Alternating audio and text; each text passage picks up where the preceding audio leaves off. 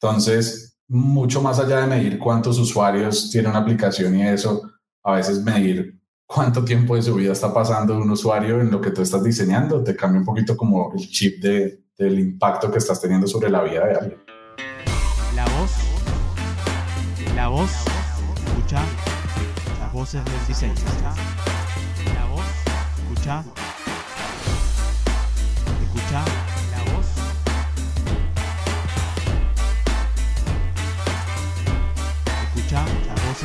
voces Hola diseño. y bienvenidos a Voces del Diseño. Yo soy Nico Suárez y hoy estoy acompañado por Miguel Forero, Senior UX Designer en Mercado Libre. ¿Cómo estás, Miguel? Bienvenido. Hola Nico, muchas gracias. Gracias a ti por la invitación, por estar acá. La verdad que venía hace tiempo siguiendo un poco el contenido que estás haciendo y es, es un orgullo y un homenaje estar acá alrededor de, de todos estos cracks que has entrevistado y gente tan chévere en la industria. Antes de empezar, comentarles que estamos en YouTube, en Spotify, en Instagram TV, en Apple Podcast, en Google Podcast, entre otras plataformas de podcast. También se pueden suscribir a la newsletter entrando a imnicosuárez.com barra podcast, imnicosuárez.com barra podcast. Sin más, comencemos. ¿Cómo fueron tus comienzos en el diseño y qué es lo que estás haciendo en este momento? Bueno, pues para darte como un, un overview súper general, yo creo que nosotros diseñadores desde chiquitos tenemos una inclinación hacia lo artístico. En mi caso era más la pintura y la escultura. Era fanático de, de esculpir en, en, en tierra, en plastilina, en, en todo esto. Eh, y se me daba bien. Para pintar me gustaba como, como pasatiempo, pero nunca he sido tan buen pintor. Eh, y también siempre tuve una afinidad por la tecnología. Yo creo que esas eran las dos cositas que más me identificaban desde chiquito. Eh, era de los que desarmaba una grabadora, desarmaba cualquier equipo electrónico para ver cómo funcionaba y trataba de volverlo a armar. Eh, pero mi primera experiencia como, como con el diseño, yo tenía 13 años, fui a hacerme unas fotografías con mis papás a un estudio de estos donde te hacen la foto familiar y cuando estábamos seleccionando las fotos, había uno de los hijos del fotógrafo retocando unas fotografías en Photoshop CS2 de ese entonces. Eh, estaba como caricaturizándolas con la herramienta de licuar y yo, ve, ¿qué es esto? Vi el nombre de la aplicación, llegué a mi casa, YouTube, y ya desde ahí me aprendí a descargarlo pirata y empecé a hacer los tutoriales porque me gustaba mucho el tema y me volví muy bueno en Photoshop. En la adolescencia también eh, cacharré mucho con After, haciendo efectos especiales, cosas de este tipo. Y ya cuando llegué a la universidad, pues ya tenía todos los fundamentos de, de diseño. Aunque antes todo lo hacía en Photoshop. Digamos que hasta que comencé a trabajar fue que aprendí el resto de herramientas de la suite. Yo empecé a trabajar como diseñador gráfico para, para Leo Burnett, que es una agencia de publicidad. Ahí hacía, digamos que el diseño tradicional ATL, trabajé con marcas como Coca-Cola, McDonald's, Kellogg's, eh, P&G. Y desde ahí ya empecé a interesarme más por lo digital. Me metí a lo digital por la parte de marketing y growth. Terminé trabajando en eso y eventualmente terminé con startups trabajando en marketing y diseño. Y ahí fue cuando me tocó por cosas de la vida diseñar una aplicación. Yo nunca había hecho eso. Lo hice en Illustrator todo, o sea, no sabía nada, pero me llamó mucho la atención y empecé solito a, a estudiar, a meterme en el tema y ya llevo casi seis años haciendo esto. Ahorita estoy en Mercado Libre como, como Senior UX eh, y tengo ya, digamos que varios años haciendo esto. Y pues para, para contextualizarte todo, nunca estudié formalmente diseño. Mi carrera fue publicidad y todo lo que hago ahorita lo aprendí por mi lado.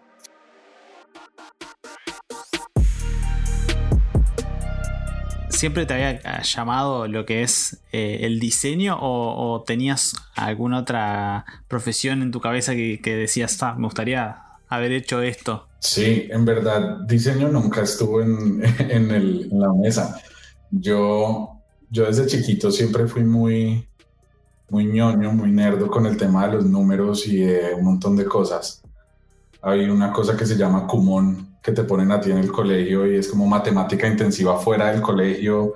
Eh, mi mamá me metía en esas cosas, yo fui, entrené ajedrez de manera profesional, ¿sabes? Como que mi mamá tenía como otros planes Eh, entonces como que estábamos buscando balancear eso, mis intereses, que eran lo que te decía, la tecnología con, con el arte, pero pues ella también quería algo mucho más estructurado. Entonces yo a mis 15 años terminé un programa técnico en sistemas, que pues acá en Colombia no sé cómo lo manejan allá, tú tienes los técnicos y luego los profesionales. Eh, yo hice un técnico en sistemas, tuve trabajos de verano en mantenimiento de computadores, redes, eh, en general. Y cuando salí del colegio me presenté a las dos carreras, me presenté a publicidad. ¿Por qué publicidad? Porque me gustaba el diseño, pero sentía que con publicidad tenía una visión más holística de lo que era el negocio, de como temas más estratégicos y comerciales. Y me presenté a ingeniería de sistemas. Eh, y yo dije, la primera universidad que me diga que, que entré, pues esa es la, la, señal. Y apareció publicidad de primeras, ya aceptaron la universidad, después me aceptaron en ingeniería, pero ya había estudiado, ya había empezado publicidad. Entonces era siempre como, como esas dos. Y acá estamos. ¿Hay algo en el diseño que te apasione? Pues yo creo que, que nosotros como UX o UIs o llamémoslo product designers o, o, lo que quieran ahorita, pues yo digo que hacemos un poquito de todo, pero siempre tenemos una inclinación muy fuerte, ¿no? En mi caso, a mí me gusta mucho estar empapado de todo el tema del negocio, desde la parte estratégica, como la parte de resolución de problemas me gusta mucho. Eh, y en la ejecución soy muy dado hacia el UI. Me encanta de verdad crear cosas lindas, de verdad, tomarme el tiempo de crear experiencias que sean muy agradables para su uso y para la vista. Eh, y de hace un par de años para acá, algo en lo que me he enfocado mucho y que también trabajo a veces como consultor y asesores en la construcción de, de design systems desde cero.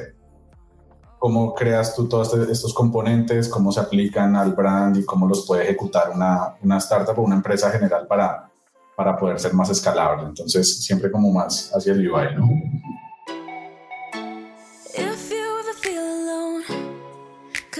¿Tuviste alguna experiencia en el diseño que te haya marcado? Sí, yo creo que a mí lo que me gusta de, de este trabajo es que nos permite trabajar con muchas industrias. Eh, nos permite conocer un montón de muchos tipos de negocios. Pero una experiencia que para mí siempre va a resaltar sobre todas las demás es, tuve la oportunidad, empezando mi carrera como diseñador, de trabajar para una startup de, que es un emprendimiento social que acá hay, acá en Colombia.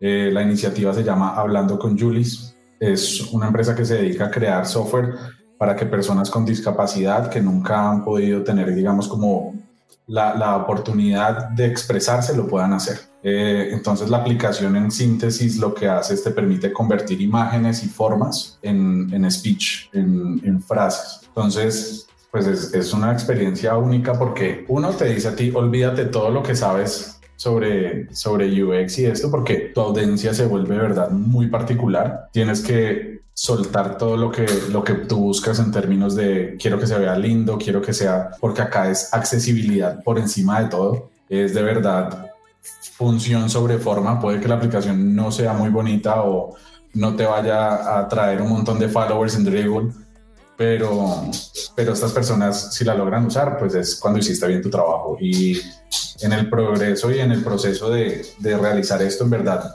ver y, y, tratar con personas que tienen 20, 30 años y nunca habían podido comunicarse con sus padres, por ejemplo. Y que cuando empiezan a utilizar esta aplicación, en un par de días ya logran decir cómo se sienten, decir que les duele, decir que les falta. Eh, es de verdad súper, súper llenador y es una experiencia que me gustaría poder volver a tener en algún momento, volver a trabajar como con este tipo de iniciativas más, más sociales. Cuando, cuando nosotros entendemos que estas herramientas que nosotros diseñamos son en verdad, y no solo en el caso de, de esta aplicación, sino en verdad todas las herramientas que nosotros diseñamos, es donde la, la humanidad hoy en día pasa la mayor parte de su vida. Sí, o sea, nosotros estamos utilizando pantallas todo el día y, esto que nosotros estamos diseñando se vuelve la vida del diario de todas las personas. Entonces, mucho más allá de medir cuántos usuarios tiene una aplicación y eso, a veces medir cuánto tiempo de su vida está pasando un usuario en lo que tú estás diseñando, te cambia un poquito como el chip de, del impacto que estás teniendo sobre la vida de alguien. Y que en verdad, cuando tú, a ti te llaman a diseñar algo, Nico, uno tiene que estar muy alineado con los objetivos con los que te pusieron a trabajar Eh, si los objetivos que te pusieron son comerciales, pues tú tienes que hacer todo para que la aplicación venda. O si te contrataron para hacer algo muy bonito, pues le metes todo y que quede hermoso. Pero, pero yo siempre tengo eso muy en cuenta a la hora de empezar un proyecto y es, ¿cuál es el objetivo para el que me trajeron a la mesa? Y ya si tú quieres experimentar un montón de cosas, haz proyectos personales y, y otras vainas para poder como explorar ese lado de la creatividad, pero sí siempre estar alineado con, con los objetivos. Desde ahí se desprenden un montón de cosas y es, por ejemplo, cuando tú estás liderando ya proyectos de diseño, tú quieres también que la aplicación sea hermosa, pero hay veces que hay unos objetivos de negocio que se tienen que cumplir y hay features que tú tienes que despriorizar o priorizar frente a otros porque primero viene cumplir estos números que estamos buscando. Al fin y al cabo, si vendemos hay más dinero, si hay más dinero la empresa sigue, pero si yo hago una aplicación hermosa pero no se está usando como se debe, nos, se nos acabó la plata y, y chao, hasta acá llegamos. Sí, es jodido. Yo, yo vi hace poquito un tweet, no me acuerdo de quién, comparaba Google Maps versus Apple Maps y decía, esto es lo que pasa cuando tú diseñas priorizando KPIs o OKRs. Entonces decía, tres botones en Google Maps que te llevan al mismo lado simplemente porque ellos tienen que sumar conversiones a esa pantalla. Mientras que el de Apple te está llevando, yo no uso mucho el de Apple porque siento que todavía está muy inestable, pero como que en verdad se preocupa por el flujo de usuario. Es un solo botón que te permite buscar. Entonces, cuando tú empiezas a priorizar los KPIs y, por ejemplo, te empiezan a medir, no por conversiones, por tiempo, pues tú haces cosas para lograr los números, pero puede que el usuario es donde se ve afectado.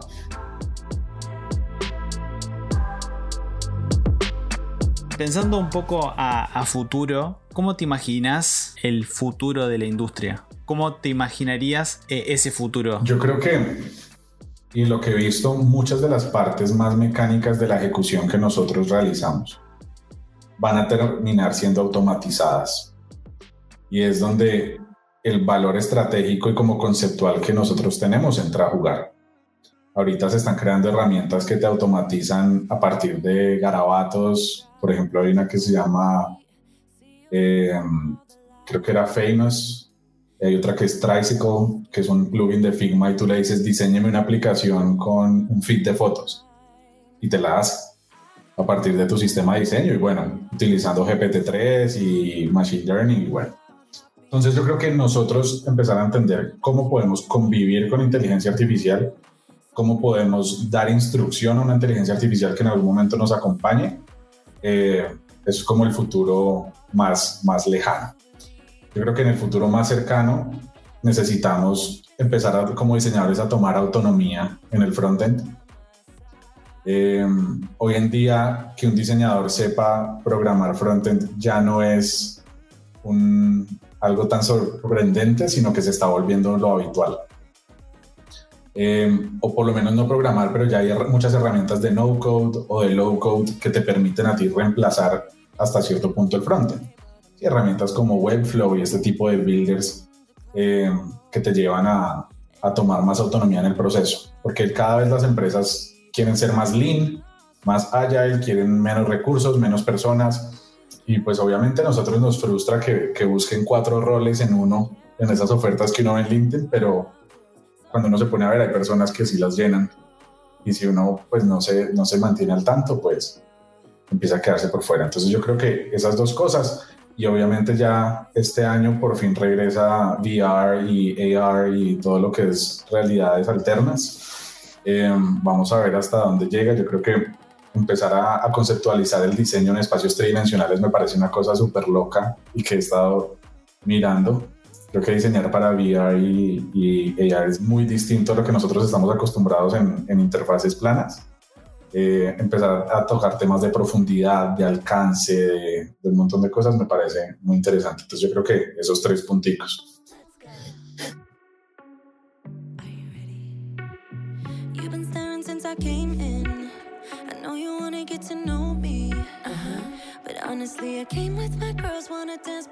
Y yendo un poquito a la creatividad, si bien todo el mundo eh, o todas las personas son creativas, ¿cómo estimulas vos eh, tu eh, creatividad? No, Nico, la parte creativa, cuando yo de verdad tengo como bloqueos y, siento que no estoy produciendo, me he dado cuenta que quedarme sentado trabajando me frustra más y, y peor. Entonces yo sí soy de los que prefieren dejar de trabajar, cambiar de actividad. A mí me recarga mucho yo soy una persona muy extrovertida, me recarga mucho como todo lo que sea social, estar con amigos, salir. Entonces, eso me, me mantiene fresco. También yo siento que muchos de estos bloqueos se pueden dar por cuando tú estás trabajando mucho en la misma industria mucho tiempo. Entonces, yo sí soy muy fanático de estar trabajando con empresas, apoyando, dando asesorías, consultorías y este tipo de, de cosas que me permiten tener visibilidad sobre otras industrias. Eh, me mantienen también como, como lucio. Algo que me pasa mucho es, siempre me, me encuentro resolviendo problemas como en off.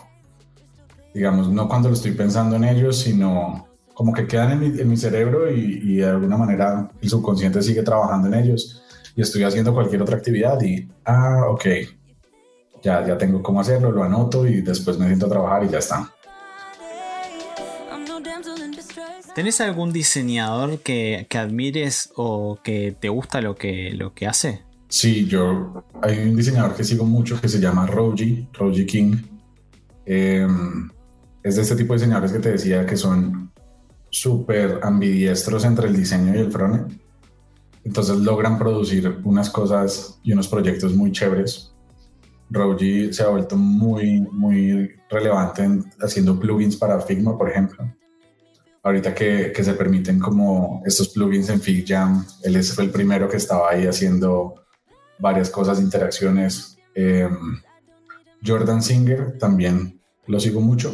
Él es uno de los fundadores de, de esta iniciativa que te hablaba hace, hace, poco, que es Tricycle, que es para meter inteligencia artificial en Figma.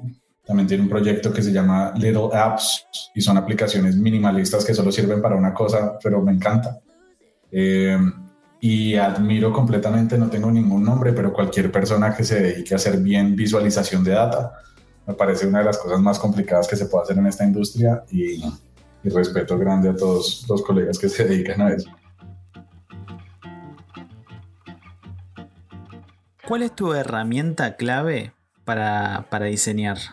Yo creo que en este tipo de cosas lo, lo clave es lo que tengas a la mano, Nico. Yo no, yo puede ser eh, un FigJam, un Figma, eh, Photoshop, Illustrator, lo que tú tengas a la mano lo, lo que te sientas cómodo y lo que te permita como sacar a, a full tu potencial, esa es la herramienta donde tú puedas de verdad plasmar ideas.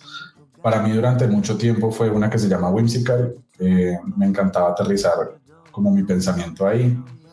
También ahorita soy fanático de Notion, en Notion organizo y llevo mi vida, pero también lo utilizo como diario y como el lugar donde puedo como plasmar estas ideas y, y, poner los problemas que necesito resolver. Pero a la hora la verdad es con lo que tú te sientas cómodo, no, no te desgastes aprendiendo una herramienta si la que tienes ahorita si es papel y lápiz te funciona, dale.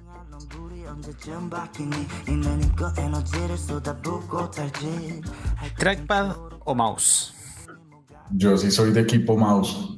Eh, Pienso que el trackpad me limita mucho el rango de movimiento. Obviamente los gestos son chéveres.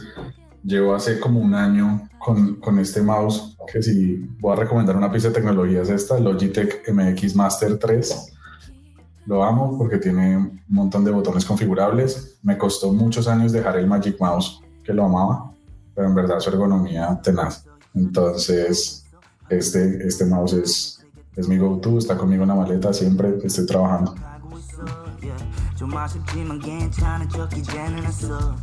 ¿RGB o CMYK? HCL. Yo creo que ya ahorita R, pues MYK muy poco. De pronto a veces tengo como algunos proyectos más análogos de serigrafía y eso donde ve uno todavía CMYK, pero, pero HCL ahorita es, es para todo. O sea, uno pues me da el, los valores más fáciles de modificar. Y lo que te decía, cuando estoy construyendo sistemas de diseño es más sencillo escoger gradientes en el mismo tono cuando estás modificando solo, no sé, la luminancia o la saturación, que mezclando colores, que es lo que hacen RGB y CMYK. Entonces, HCL, me toca ir, irme por fuera de la línea. ¿Una tipografía que te guste? Yo soy muy minimalista y, todo lo que sea sans serifas. Eh, entonces todos mis proyectos siempre los monto rápido en, en Montserrat, Avenir, Eh, y ya después busco algunas variaciones. Lato, por ejemplo, me gusta mucho. Eh, con esas es que construyo, digamos, prototipos rápidos, siempre se ven bonita. Me obligo a veces a explorar opciones serifadas como para darle un poquito más de, de modernidad y hoy en día que se está utilizando tanto como ese brutalismo y maximalismo que hay en de tendencia. Me ha costado un poquito, pero, pero bueno, eso sería. Sí, sobre todo cuando que el brutalismo tiene, tiene eso, ¿no? De como de desordenado. Creo que para el minimalista creo que es como el opuesto, ¿no? Porque uno busca sencillez y, limpiar y el brutalismo al contrario, como ensuciar más y, es como súper raro. Sí, sí, tal cual. Sí, a mí lo que me pasa es que mi, cerebro y la manera como yo diseño funciona mucho en orden y me gusta seguir reglas. Eh, entonces todo lo que sea aleatorio, caos o desorden, no logro, no logro hacerlo bien porque trato de hacerlo con reglas, como diciendo a qué distancia promedio separo, qué tanto debería diferenciar, cuando en verdad las personas que diseñan ese estilo es muy ojo y lo que les nace. No es tan, tan pensado como uno, uno lo acostumbra.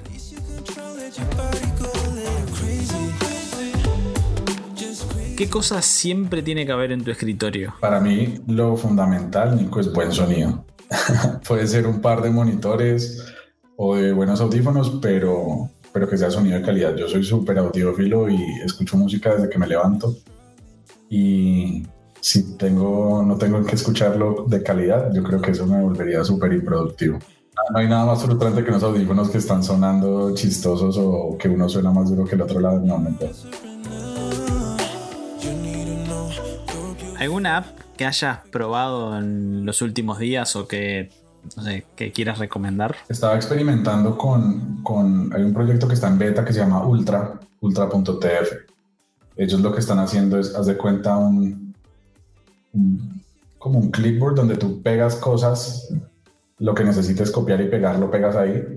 Y Ultra lo que hace es interpretarlo de la mejor manera. Entonces, si tú pegas un link de YouTube, Ultra te deja ahí el video, si tú pegas una imagen te la escala, o sea, todo lo, lo, lo, maneja de una manera muy inteligente, entonces te permite ahí dejar lo que quieras, eh, tiene un montón de comandos y atajos que te permiten encontrar cosas, porque a mí me pasa que me lleno de bookmarks, tengo extensiones en Chrome que no utilizo, termino guardando cosas en blogs, en notas, entonces con Ultra trato de guardar ahí como cosas que voy a utilizar y, y me ordeno un poco.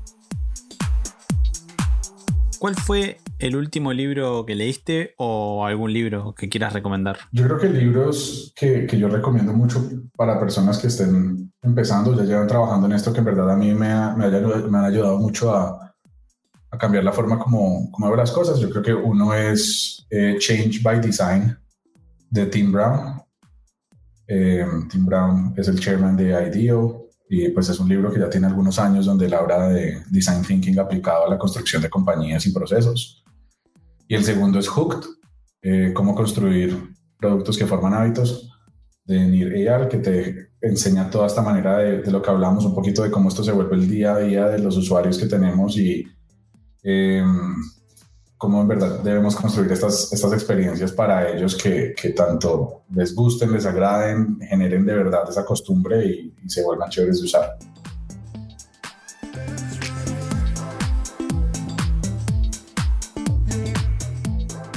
¿Cuál fue el mejor consejo que te dieron alguna vez? Me lo, dieron, me lo dio mi papá cuando yo estaba chiquito. Y es pregunta todo, cuestiona todo nunca hagas algo sin entender el por qué.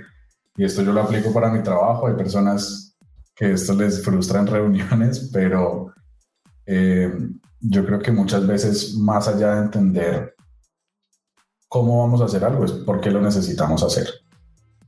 Eh, porque el problema muchas veces, muchas veces yace desde la pregunta. Entonces nos podemos desgastar en la respuesta un montón de tiempo, pero el problema estaba en lo que estábamos formulando, en lo que queríamos solucionar. Y, esto lo vivo yo mucho en el día a día en el trabajo y es, necesitamos este feature nuevo que haga esto. Y yo, ok, pero ¿por qué lo necesitamos? Cuando uno entiende el por qué se necesita, es mucho más fácil resolverlo. Entonces yo soy esa persona que a todo te va a preguntar por qué, por qué, por qué. Ahí, eso es.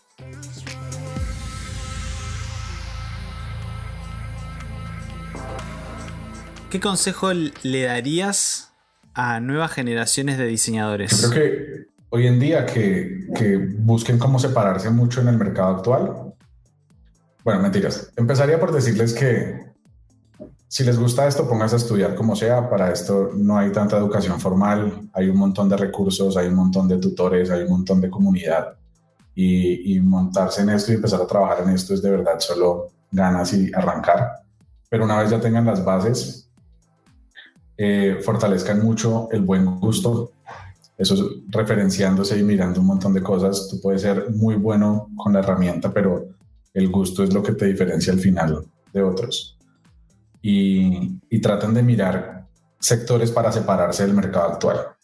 ¿A qué voy? Hoy en día ser un diseñador general no es tan buscado como ya tener afinidades específicas.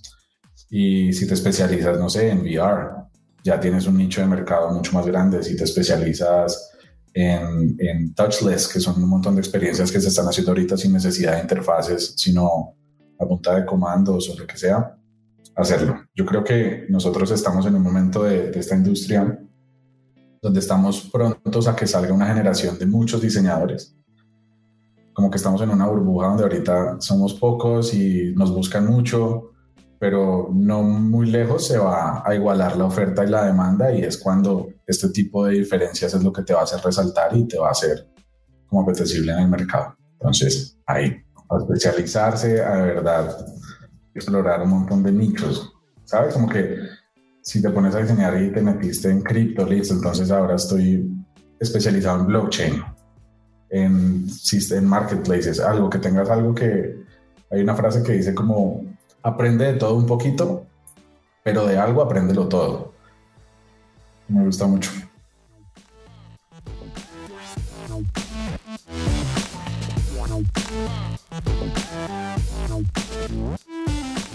me gustaría que nomines a otro diseñador, diseñadora, para que esté eh, en otro episodio respondiendo estas preguntas. ¿A quién nominarías? Sí, yo tengo una persona con quien compartí un tiempo en el trabajo y de quien he aprendido un montón. Eh, aparte tiene una energía increíble, yo sé que, va a ser un episodio chévere. Ella se llama Lorenza Ramírez, eh, trabaja ahorita con Commure, que fue una empresa con la que yo trabajé. yo creo que se llevaría muy bien y te daría muy buena respuesta.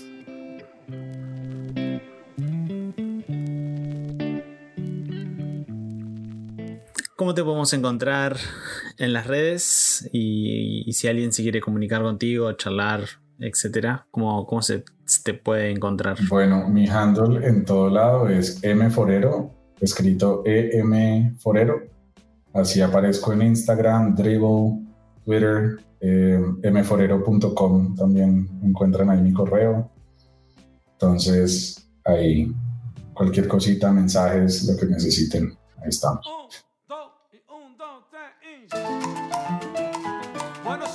Muchas gracias. Eh, llegamos a este, al final de este episodio, pero muchas gracias por tus respuestas, por sumarte a este grupo de voces, por contar tu experiencia, que creo que está genial y sobre todo ese, esa forma de pensar, esa forma de, comunicar eso que, creo que está bueno que, que como lo haces, por lo que nos estuviste contando. Más que nada agradecerte, agradecerte por, por ser parte. No, Nico, agradecerte a ti por la invitación. Yo muy feliz de estar acá. Eh, y nada, cuando necesites que vuelva me avises. Antes de irnos, comentarles que estamos en YouTube, en Spotify, en Apple Podcasts, en Google Podcasts, en Instagram TV. Si haces un like y compartís, nos vas a estar ayudando a que otras personas y, otros nos escuchen y escuchen estas voces. Así que muchas gracias por compartir y por darle like. Te mando un abrazo grande. Soy Nico Suárez y esto fue Voces del Diseño. Hasta pronto.